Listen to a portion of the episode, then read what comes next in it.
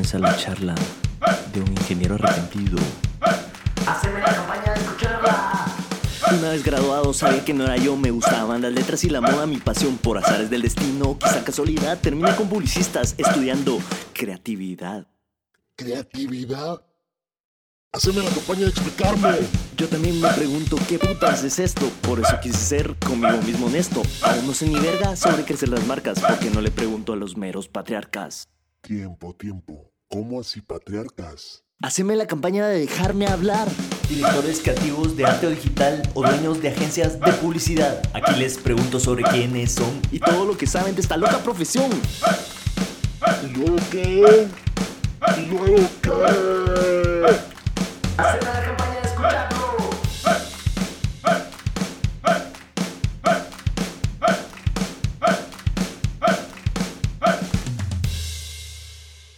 Bienvenido, bienvenida a Haceme la campaña y al 2020.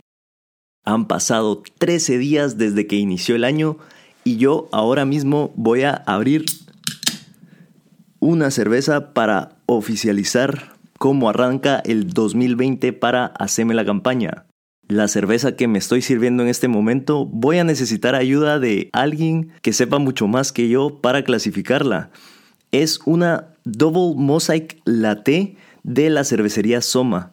Pero, ojo, que tiene algo muy interesante y es que está hecha con extractos de lo que se llama gelato terpenos. Gelato terpenos es, para los que no saben, algo que se extrae directo del cannabis.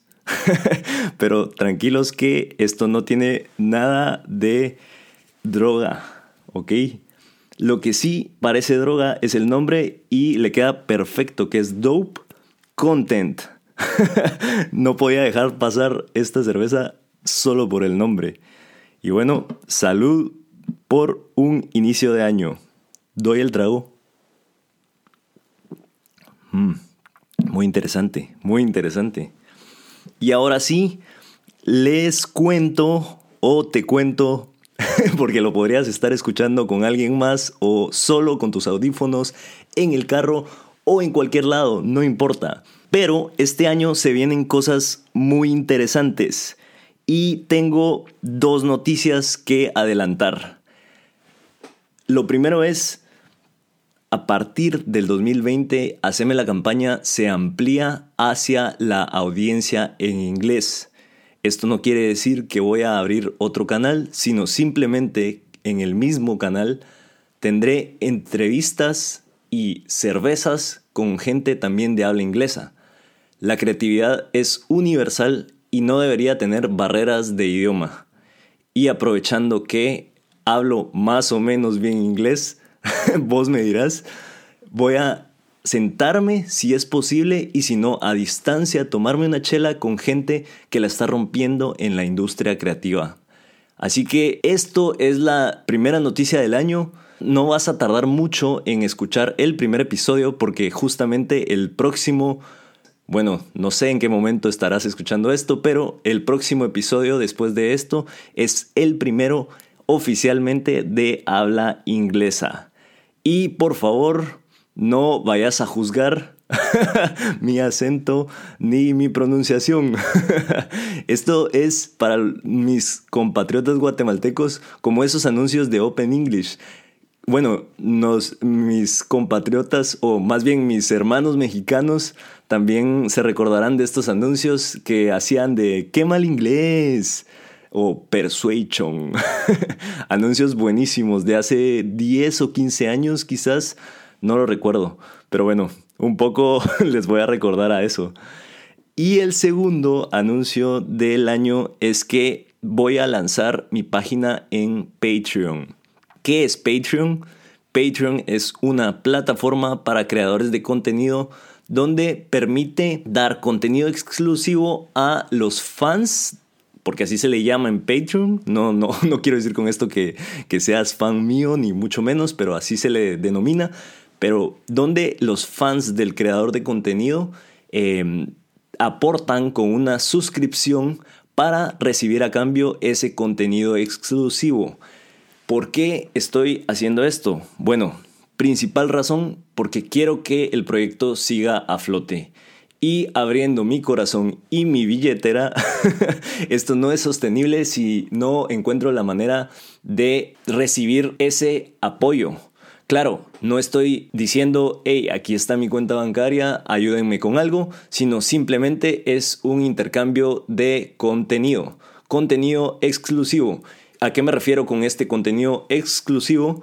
Pueden ser artículos, pueden ser análisis o también contenido del tipo más educativo y formativo, como tips que he ido aprendiendo y que estaré aprendiendo ahora en la industria eh, publicitaria y creativa en España, o algunas cosas que me han servido o que he visto que a otros creativos, directores creativos, y, grandes ejecutivos le han servido en determinados puntos específicos de la carrera, como por ejemplo los consejos más grandes o pasos en resumen cuando estás a punto de encarar un festival creativo de estudiantes.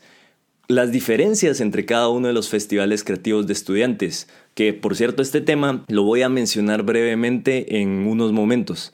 Pero bueno, el punto es que mucho de este contenido Evidentemente voy a invertir más horas en crearlo para la gente que me apoye en el Patreon y esto es porque gracias al apoyo que logre recibir del Patreon este proyecto, esto costeará el que yo pueda comprarle cervezas a estos creativos fantásticos, número uno. Número dos, que eh, borra los límites del transporte sinceramente el estarme moviendo, aunque sea de la forma más barata, que es bus, aquí en España y esperemos más adelante entre algún otro país de Europa, no es necesariamente barato. Y con esto no me estoy quejando, sino simplemente encontré que esta podría ser una forma en que vos recibieras un contenido exclusivo y que yo pudiera seguir manteniendo este proyecto a flote. Porque mis ambiciones de este proyecto son grandes y la verdad es que me pienso sentar con grandes creativos alrededor del mundo, pero no puedo hacer nada de esto sin el dinero y hay que reconocerlo.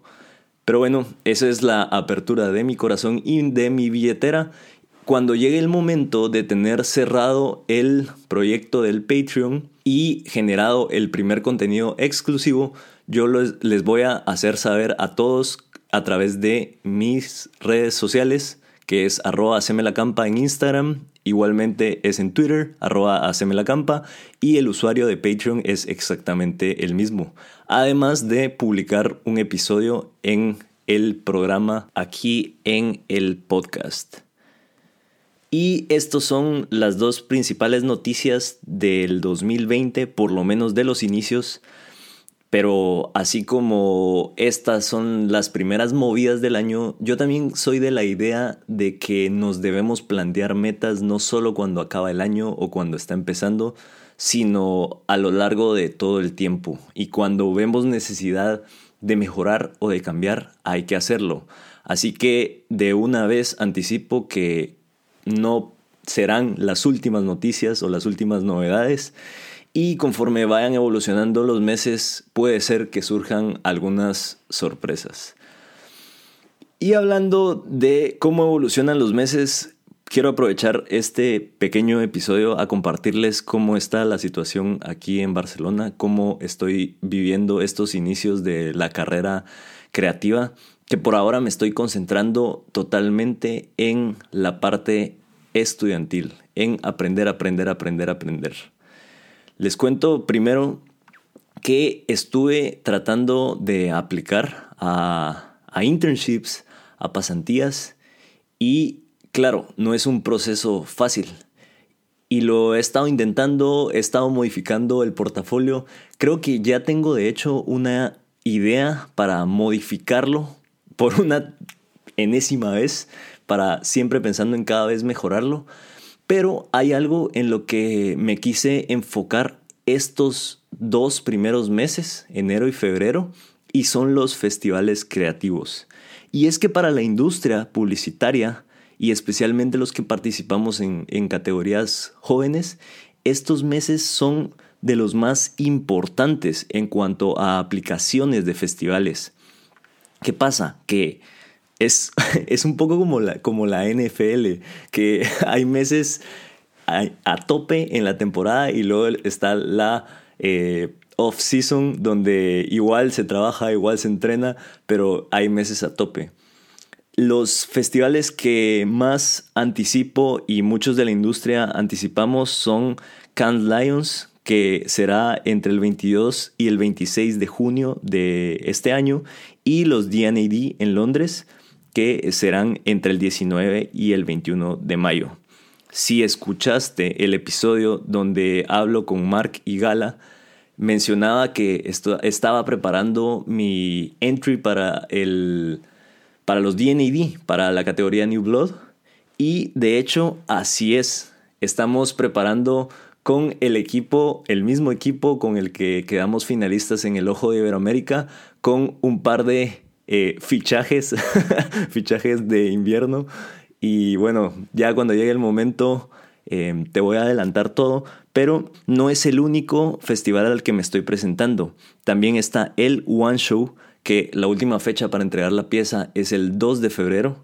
Este festival ocurre el 13 y el 15 de mayo, es decir, una semana antes del DNAD, y ocurre en Nueva York.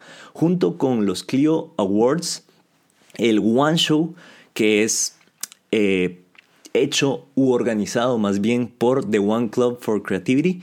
Es un festival súper importante en la industria americana. ¿Y qué pasa? Que Estados Unidos sí es una potencia de la publicidad y aunque sea un festival local, entre comillas, tiene repercusiones globales. Y el tener la oportunidad de ganar en The One Show es algo que te abre las puertas y que así como mencionaba Chacho en el episodio, en el último episodio que subí, esto también es una moneda de cambio, así como un león, así como un lápiz de D&D, un lápiz de One Show también es una moneda de cambio. Y la historia breve, lo, lo doy como paréntesis, es que One Show surge porque ya desde hace mucho tiempo, a inicios del siglo pasado, que existía el Art Directors Club of New York, que fue el, primer club de directores de arte de la industria publicitaria, en, fue en, en New York. Entonces, este club de directores de arte, como antes los anuncios evidentemente se dibujaban, no, no, era, no había Photoshop, no había Illustrator, no había nada de eso. Esto era como muy orientado a gente con habilidades más artísticas. Y así fue como surgió. Más adelante surge el Club de Copies.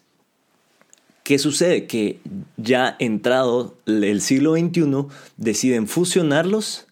Em, más bien, la primera vez que lo, que lo prueban es en los años 90. Durante cuatro años lo tienen, pero no les funciona. Y en el 2017 vuelven a fusionarse el Club de Directores de Arte y el Club de Copies para formar The One Club for Creativity. Y son los organizadores de The One Show. La categoría se llama John Ones, todo tiene One.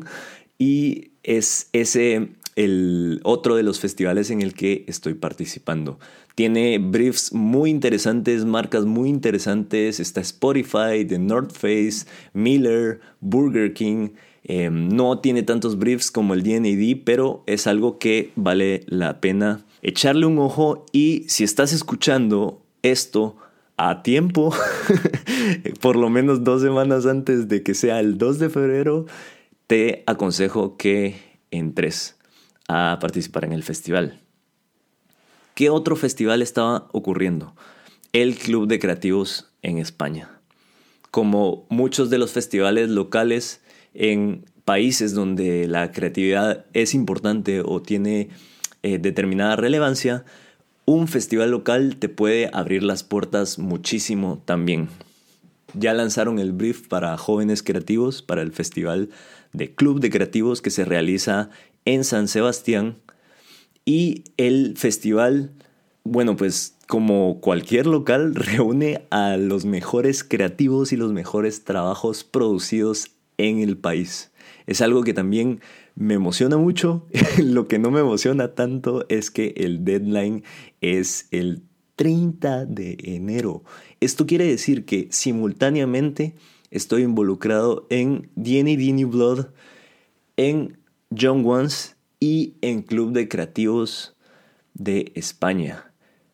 Por lo tanto, agradezco de alguna manera el fracaso anterior de no haber conseguido un internship todavía en una agencia grande. pues eso, ven que de los fracasos también se sacan cosas buenas. Y, em, y esa es la razón de mi decisión de estos dos meses enfocarme en los festivales creativos.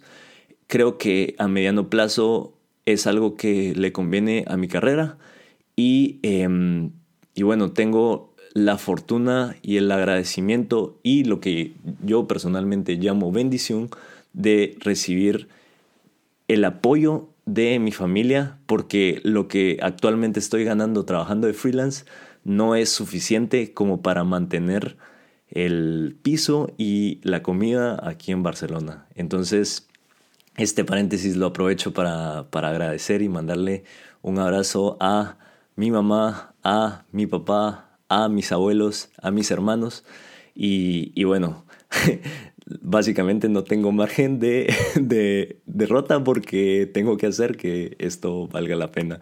Pero bueno, regresando al tema, esa es, esa es la, noticia. Em, si te interesa, si no vivís en España y, te interesa venir a intentarlo, a probar suerte, yo te empujaría te tiraría al agua y te diría que, lo hicieras, que lo probaras. Em, si bien es cierto que la situación diplomática para un inmigrante latinoamericano em, no es sencilla por temas de conseguir trabajo, tampoco es imposible. Tengo amigos que, mm, que, vienen de Argentina, de Colombia, que ya consiguieron trabajos, no necesariamente en agencia, pero que esos contratos les permiten renovar su TIE, que es la tarjeta de identificación extranjera. Y, em, y bueno, la verdad es que la situación de cada uno es eh, muy puntual, entonces si estás escuchando esto y te interesa saber más, te interesa saber más de Brother, de la Escuela de Creativos, te interesa saber más del mercado español, de, de cómo tu nacionalidad podría afectar tu situación diplomática para trabajar o no trabajar aquí, mis eh, redes sociales son bienvenidas, me puedes escribir en, en Instagram o en Twitter como arroba haceme la campa y con gusto tenemos una plática al respecto. Y si se puede, una chela también.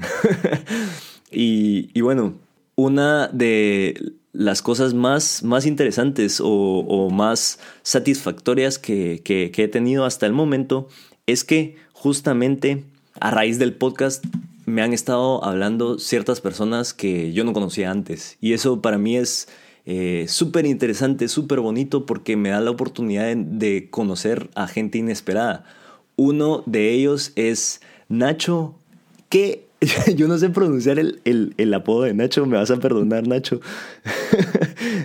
bueno, pero si me dan unos segundos, si me das unos segundos, lo, lo pronuncio. Lo pronuncio como se debería. No, mentira, no lo voy a lograr pronunciar bien, pero bueno, está escrito Pronic pero podría ser Pronsk. Yo qué sé, la gente, la gente tiene apellidos impronunciables, perdón Nacho. El punto es que Nacho es, es de Córdoba, de Argentina. Él, él me habló porque justamente iba a venir a Barcelona y fue muy interesante, nos pudimos echar una chela, pudo visitar la escuela, pudo visitar Brother.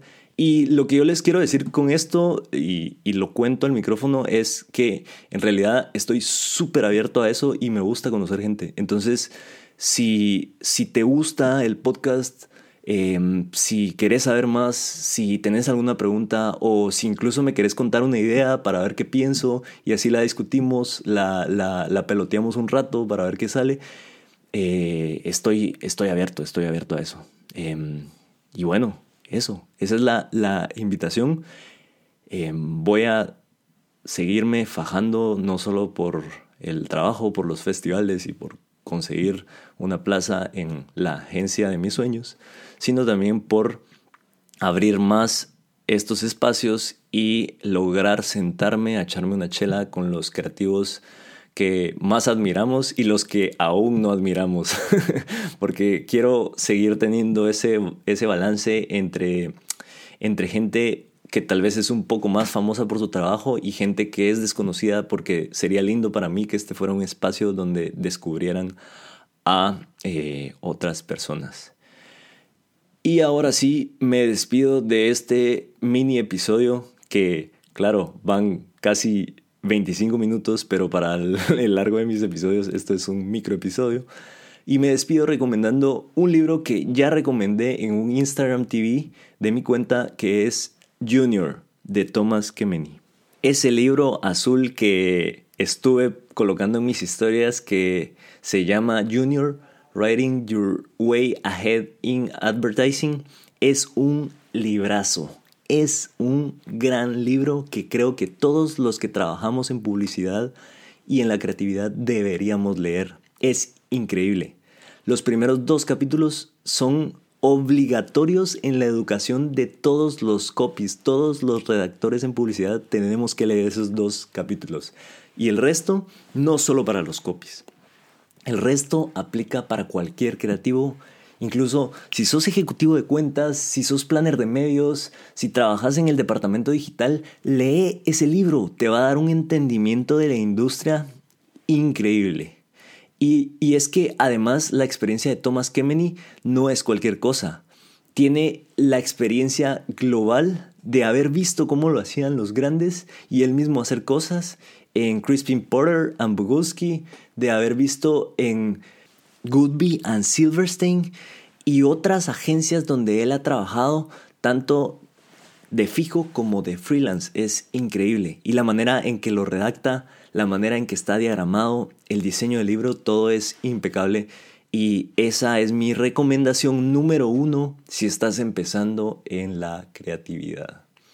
Así que esto es Haceme la campaña para 2020 y cualquier cosa, cualquier crítica es bienvenida, cualquier abrazo a la distancia también y cualquier chela más que bienvenida. Salud.